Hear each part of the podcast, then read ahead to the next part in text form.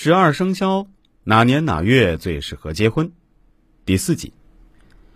我们昨天说了三点，今天来说说第四点。第四点就是六冲是子午相冲、寅申相冲、丑未相冲、卯酉相冲、辰戌相冲、巳亥相冲。如女命属猪的，就不要选四月四日，因为巳亥相冲。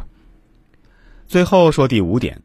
其实，关于六害也有一首歌，或是口诀吧，是说断头婚的选日子也要特别当心。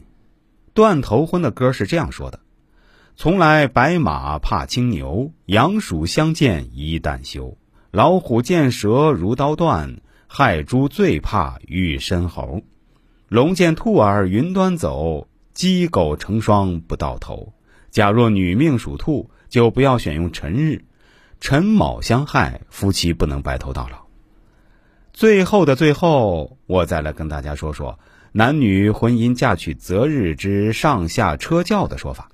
我们现在社会是叫车子，古代新人结婚当然是上大花轿了。我们从一些影视作品里可以看到的，这几句口诀是这样说的：寅卯辰女面向西，巳午未女面向北。身有虚女面向东，亥子丑女面向南，一备本年，如遇午门，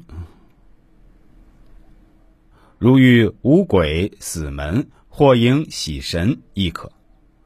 现在有些人对婚姻看得非常随意，或者是翻翻老黄历，随意选择一个婚嫁日就做了婚期。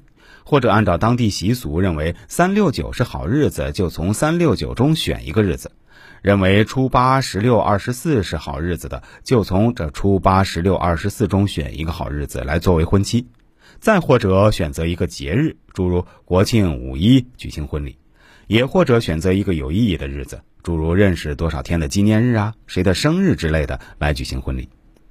婚姻大事关系我们每个人一生的幸福与否，所以呢，我们必须要根据新郎新娘和双方父母的八字来选择良辰吉日。